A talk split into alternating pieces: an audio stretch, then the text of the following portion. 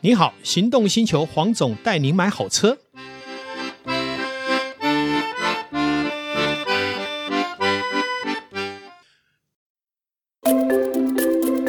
修旅生活新形态，国民皮卡，中华 Zinger Pickup 就爱载着你和全副装备一起上山下海出游去。真正高承载、无所不在的七百公斤强悍货台，搭载 SCC 智慧防护系统，提供 FCW、BSW 等十五项主被动安全科技守护，外加优活舒适大空间。高 CP 值国民皮卡只需国产都会车价格即可拥有，放肆修旅新高度，中华 Zinger Pickup 比你想的还厉害。黄总带你买好车，继续来到线上与导叔一起来谈幸福事。导叔你好，哎、h e l l o 各位听众朋友，大家好，我是导叔导观众。哎、黄总，是哎、我们今天来做一个考古题，好不好？哦，怎么样的考古题？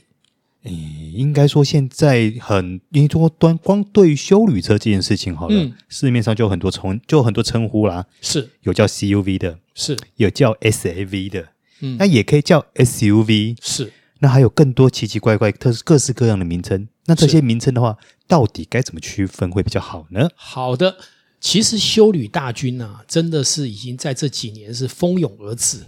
我们在路上啊，有时候看到，哎，怎么前面一台修理车，哎，过来又一台，连自己都开修理车。不是现在房车已经快要变成稀有动物啦、是，啊，我工作室的几台车里面，永远都会保留一台啊、这个 SUV，好用啊，嗯空不间管是好小用的、啊。大的都会留。原因就是说，它真的还挺方便的。好，那我来跟大家说明一下哈。呃，目前像刚刚我们先谈什么叫 SAV，什么叫 SUV。嗯，其实一开始是 SUV 了，那但是呢，B N W 呢，它就创造了一个叫 SAV 啊。那原因是因为他认为，呃，如果只是一个像箱子一样的车，事实上感觉就是不够的有操控性，不够有运动性，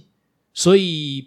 宝马呢就特别为它的 SUV 啊强调出他们的车比较是属于 SAV，嗯，就是是比较强调，就是说它不是只是载人，它还带一点运动性、一点霸气、一点侵略性。好，那这个是当然就是他自己的说法了哈、哦。那每家有每家的武器嘛哈、对，那那我们看到 SUV 其实在台湾市场也大概风靡了有快十年了。哦，有哦，中古车市场一向在评价上就会比轿车来得高，哦，折旧会比较低一点。那当然，后来因为 SUV 大量的生产以后，其实也会带出另外一个角度，就是呃，有的人会觉得说五人座不够用，还有七人座，对，那 SUV 呢，有些是五加二，其实也只能小孩坐在后面，嗯，所以应运而生，当然就是来自于呃呃 MPV 了。哎、对，那 MPV 基本上就是至少是以六人为考量了哈，然后七个、九个都算 MPV。那 MPV 就比较属于合家出游哦，或是两家人出门不要开两台车，那会比较在乘坐的舒适性跟空间度。好、还有就是说，呃，远途呢，一台车可以毕其功于一役，嗯，好、是这样的一个立场发展出来的。好，这样的车就更要特别注意。当然，除非你财力无限，很多人会问我说，我到底应该买 SUV 还是 MPV？那这个时候还是要跟你的实用性有关。像 SUV 来讲，当然我们日常生活就可以用了嘛。好、那 MPV 呢，常常我就会见到有人买一台 MPV，一个月大概有二十八天是开着一个这么大的箱子到处跑。一个人开，还一个人开去上班，嗯，然后到了月底了才举家出游，开了那一台 MPV。没有一个月能举家出游一次就算不错了。对，很难呢，现在不容易召集那么多人跟你一起出去玩。，对，好，这样的使用者，除非当然你财力无限没差嘛，我反正我买好几种不同的车。如果不是的话，我是建议用租车就好了。嗯，也是啦，但是我觉得这跟呃有时候人的心态有关呢、嗯你看，当你车子开出去，你会发现满街都是修旅车的时嗯候，你很难不去跟这个风潮，包含我自己在内，是，对，也会受影响，对不一对定？会的、啊。啊，但是你看哦，在市场上不是只有 MPV 跟 SUV，还有一种这几年很风行的叫做 CUV，嗯，就是类似修旅车的跨界修旅车，就是其实也就是一般可能类似五门掀背，把它加高，好、车厢里面空间更大，嗯，但是最适合都会。但是它又小小的，对，所以你就可以看到哦，这就是非常的呃，所谓我们的为人家量身定做的，可能就是我嗯百分之九十的时间就是一个人在开嘛，你开 SUV 都嫌大了，啊嗯因为很多 SUV 动辄两公吨啊，对不对？是那这个 S 呃 CUV 的话，普遍大概一千二、一千三百公斤。又灵巧。嗯呃，又灵巧又省油，对环保也有帮助。还有你停车不会那么费力。哎，那黄总，我问一个问题哈，就说一般消费者进入到呃中古展示间来说，他在看修旅车，他会去在意说底盘的高低或者是试穿这件事情吗？呃，原则上这样讲，早期呢，在买这些车，很多消费者非试传不买。哦，是啊，那其实持续走到今天，你有真的去越野吗？很少，这算东备而不用的东西。而且我们的环境其实没有什么雪地，嗯在国外四轮传动的修理车还是以越雪地为主啦，好比较安心一点。那在台湾其实会遇到雪的几率非常低，那么只要是采用四传的，它的油耗跟车重都会相对的不利。普所以遍来说是这其样。实用两轮传动的修理车其实就很好用，因为我们通常在台湾使用修理车，还是来自于它比较高的高度、嗯比较舒服的空间，而不是拿来越野。就像全世界最出名的 G 卡，嗯，他们原厂的统计数字只有一趴的人拿去越野，我觉得 G 卡是买外形吧。对，九十九趴是从来不越野。对可，是他是很越野之王，对不对？所以这就很有趣，就是我还是回过头来一个，就是我们理性用车的时候，是不是一定要四轮传动？我觉得也未必，跟你的实用性有关。像我就不会那么在意。啊，如那所以我是觉得就是分类，因为四轮传动的机构通常一定也比较贵嘛。那你用不到，你何必呢？而且车重了大概平均到几十公斤到上百公斤，那个油耗一定会增加的嘛，等是于多两个人在车上。而且你等于是多了一个机构，你未来就多了一个需要去维修的风险。对，这也是一个可能性。差速器有可能就要换嘛，对不对？嗯，那另外一个就是说，我们这样讲，呃，很多人会说 SUV 会不会造成所谓视角？啊、你是说他在开的时候，可能他的视角没有那么的周全，可能会有死角。对，因为它比较高，有的小朋友很矮，儿童，好、那你可能会那个。那其实还是严格说起来，还是在于你平常在开车就要小心。嗯，而且我也要替 SUV 做平反。很多人都说 SUV 会不会比较不安全？我自己的使用状况，我是觉得它相对安全。为什么？第一个，它在开的过程里面，因为它比较高，所以有时候我在高速公路长途行驶，视野比较辽阔，所以开起来心情会比较舒服。嗯，因为我可能看到第三台车，不会只看到前面那一台车。那所以第三台车的动作跟前面的路况，我反而会透析的更好，嗯，所以我开起来会更有信心。嗯，另外一件事是我实际发生的。我有一年开了一部 SUV L SUV，在隧道追撞两台车，哈，结果前面那台车屁股损掉一半，在第三台车也大概也也大概整个屁股也不见了。那中间那台车呢，车头也不见了，就被我夹心饼干。哇，这么可严是重，我事后我的车呢的状况还相当不错，只有保险杆受伤。就原因是因为 SUV 比较高一点，它撞击的点其实前面的轿车不是撞到它的保险杆，是直接撞到它的行李箱，哇哦！所以受力面 SUV 还是比较占优势的。哎，黄总，可不可以透露一下什么牌子这么这么硬啊？呃，我就不透露品牌，因为我觉 得呃，只要是 SUV 的高度在跟轿车相撞的时候，嗯其实它是相对有优势的。不过我曾经看过，我在保养厂看过，就是某一个呃专门专精于呃设计跟制作 SUV 车款的那个品牌，是我在那个我在他们的保养厂看过有一台，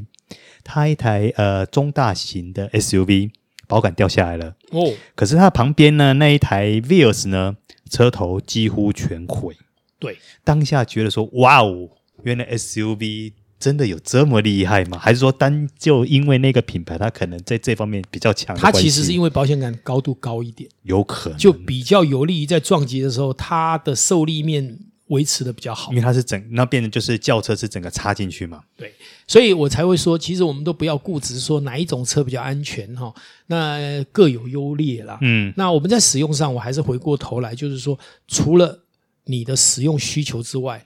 你占用的时间最多的车种留下来，如果你只有一台车的时候嗯嗯，像我可能就会准备不同的车，因为我是在这个产业嘛，那我当然就是说我随心所欲需求的车，嗯但是对一般消费者来说，你的百分之八九十的时间是使用什么样的机能为主，嗯，你去选用不管是 CUV 或是 SUV 或是 MPV 来作为你的交通工具的选择，会比较有利于你自己在日常使用还有经济上面。嗯，哎，黄总我问一个问题哦，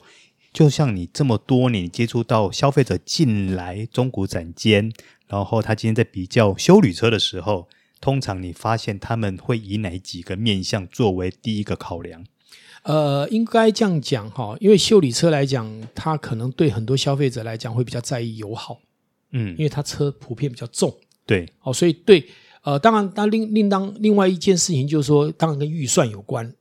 预算不够的人可能就会买老一点的。那老一点有很多是不是涡轮增压，它可能排气量会比较高。哦，那个油耗有比的方也很说可怕像以 Lexus 来讲，它的 RX 四五零，基本上它又是油电，它的油耗就相对的好，但它有个缺点是税金比较高。但是我就觉得我们在购车的时候，不要只看一个面相，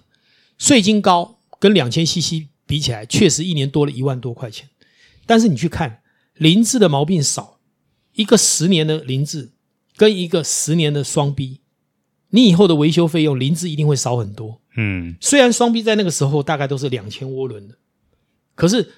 多了那一万多块税金，你的修理费一年可能不止省一万多块钱，就一来一往，你不见得比较吃亏。再加上因为凌志四五零 H 是油电，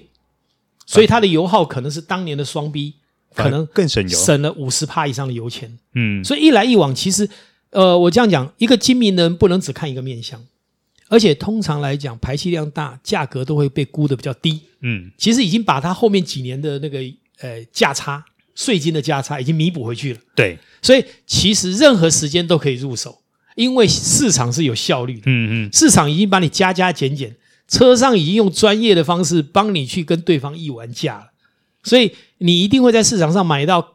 大排气量，可是价钱相对优势。嗯，小排气量乍听之下好像税金很低，可是它的车价通通常都是不合理，嗯，都是估值估得太高。对，所以你说谁精明呢？很难说。是。当你懂了，你才会真正进入到所谓精明买车这个阶段。哎，那黄总，我们回过头来提 MPV 哦，嗯，因为像你现在 MPV 台湾市场的 MPV 来说，要么就是小型的，是呃五加二人座，是，要么就是这么大的像 Sienna 这种车是。那因为中间那一段，像当初魏旭啦或马五这个东西，嗯已这个这个集聚的车子已经消失掉了，是所以你会看到有很多很多现在营业车，甚至有很多个人用车都还在用这些车子，包含马五啦、魏旭等等，现在还是满街跑。嗯嗯，那这些那在这样的状况下的话，呃，MPV 的中古车价会有所调整或受到波动吗？我会觉得就是早期那种五加二的 MPV，其实做起来，尤其后面那一排效能是不好的，哦，空间度太差了。嗯那当然，后面有出了一个比较妥协，像我们讲的 Honda 的 Odyssey，你有没有发现它就有分日规跟美规？嗯日规相对尺寸就在四米七左右，对不对？然后它就哎，空间还过得去嘛。然后它是日本生产的，是，那当然最近已经停产了，你只能买到美规。那美规就真的是很大，哦，那好嗯大，那个车长就是超过五米。哦，龙王号了，那所以这个就是，我觉得这个车厂就很聪明，它做了两种规格，让你丰俭由人，嗯，让你去决定说我要更大的空间，还是这样的空间已经够我用了。那至于其实我是不太推荐五加二了，嗯我一直会有一个观念，就是说，呃，坐车是要舒服的。像我最近上一个节目，好梦想街，我在介绍一台这个二二二的 X 七，因为总代理进来是七人座，嗯那我推荐的是六人座，为什么？因为六人座就是二二二，六个人都坐得很独立舒服座椅，，因为我觉得坐这一件事情不能因为前面舒服，后面就可以委屈嘛。坐应该是都平等的，不管他是小孩、是长辈，或是你的老婆，嗯谁说老婆就应该要坐的委屈？小孩就应该要做的很憋屈，对不对？嗯所以我觉得二二二是我非常理想的座驾。像我买像 Panamera，我就很喜欢买四嗯座，我就不喜欢买五座。为什么？因为四座你才会让人家觉得有独立的空间嘛。四个人都坐得很舒服。对呀、我觉得车子干嘛一定要硬挤人呢？ 那你觉得不够的时候，你还是应该还是要换更大的车嘛。是，可是呃，叉七 X 七的话，基本上已经很大啦。是啊，像那样的车哈，我就觉得说，哎，真的舒适度够高啊。对我前天还开它到处跑， 我觉得那个就是一个呃蛮理想的休旅车。好、虽然它是 SUV，但是因为它够长够大，所以它的二二二呢，每个人的空间都有足够的尊重。嗯，好、那我觉得这样出去玩就蛮有意思的。是。好，我们这一期节目到此先告一个段落喽，感谢导叔，感谢全国听众，我们下次再会，拜拜，拜拜